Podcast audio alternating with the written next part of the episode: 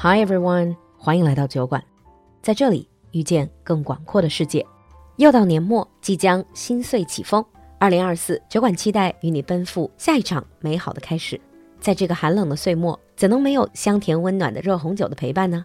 微信小程序搜索“酒馆铺子”，来酒馆 get 德国长发公主热红酒，让我们一起举杯倒数跨年，努力向上，惊艳时光。Now on with the show. Hi, everyone, and welcome back to It Means What? Yay! Thank you, Alan, every time.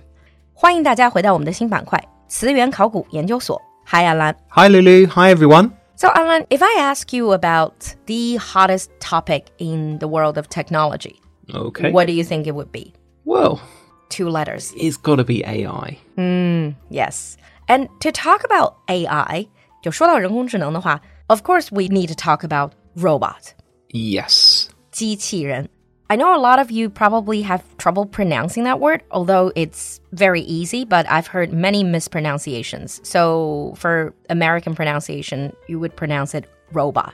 And British pronunciation Uh, we'll say robot. are roughly the same. Yeah, but it doesn't really matter because it's not an English word anyway. Oh, is it not? Nope. It actually comes from Czech. 就是捷克,捷克语. Was it also robot in Czech? In Czech, it's there's a word robota.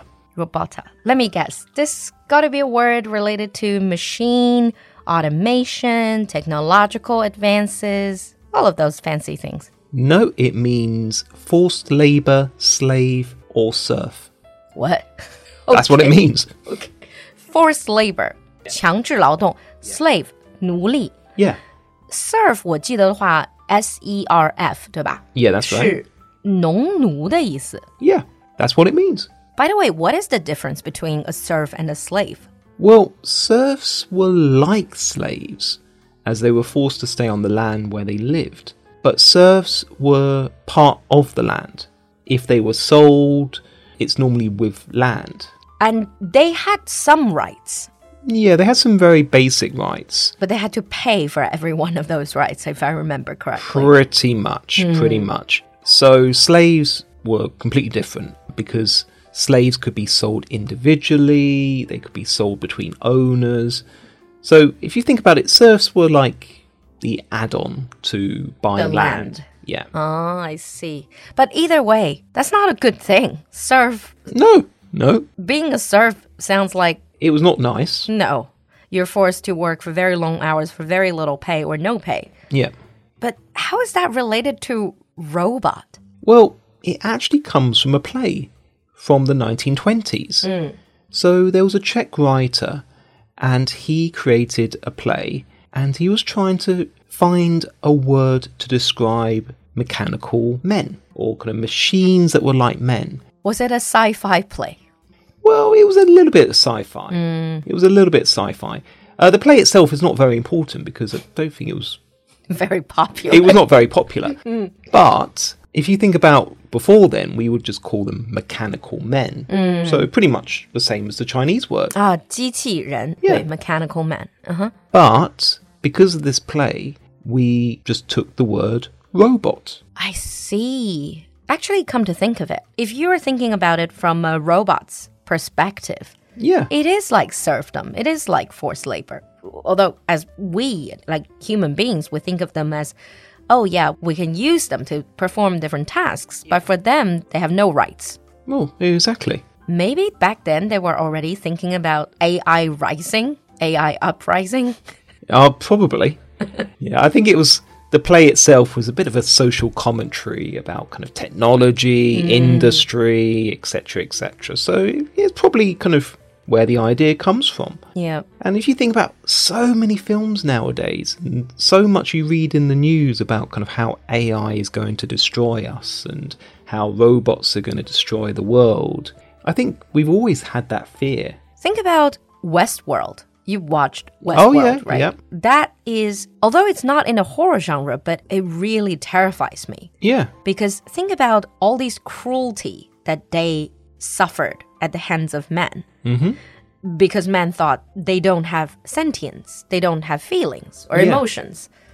But it turns out they do. well, exactly. And I would say that's something that does come up quite a lot in literature. If you think, as we talk about in one of our albums, we talk about Frankenstein, the whole idea of us going a bit too far and taking the role of essentially God. God. Yeah, but then again, like all slaves in history or slavery in history, there will be one day where slaves or serfs, they're going to go through an uprising and they're going to overthrow their quote unquote owners and oppressors. Yeah, and knowing my luck, I'll probably end up the slaves of a robot. Actually, that is the question that I'm going to ask as we're approaching the end of this episode.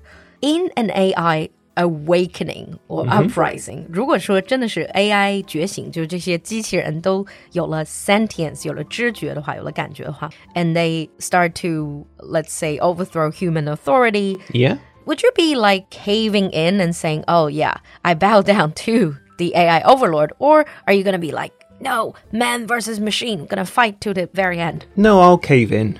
It's just easier that way. It's just easier, you know. I've seen kind of chat GPT and it knows a lot more than I do, so it's probably for the best. Do you know the scary thing is not only does AI know more than you do, it also knows more than you will ever know. Yeah, exactly. So what's the point in fighting? Just give up. All right. As we're approaching the end of today's show, leave us a comment in the comment section. Tell us what kind of words you would like for us to talk about, what kind of interesting origin stories that you want to hear, and also what would you do? In the great robot uprising. Exactly. Thank you, Anlan, for coming to the show. Thanks, Lily. Thanks, everyone. We'll see you in the next episode. Bye. Bye.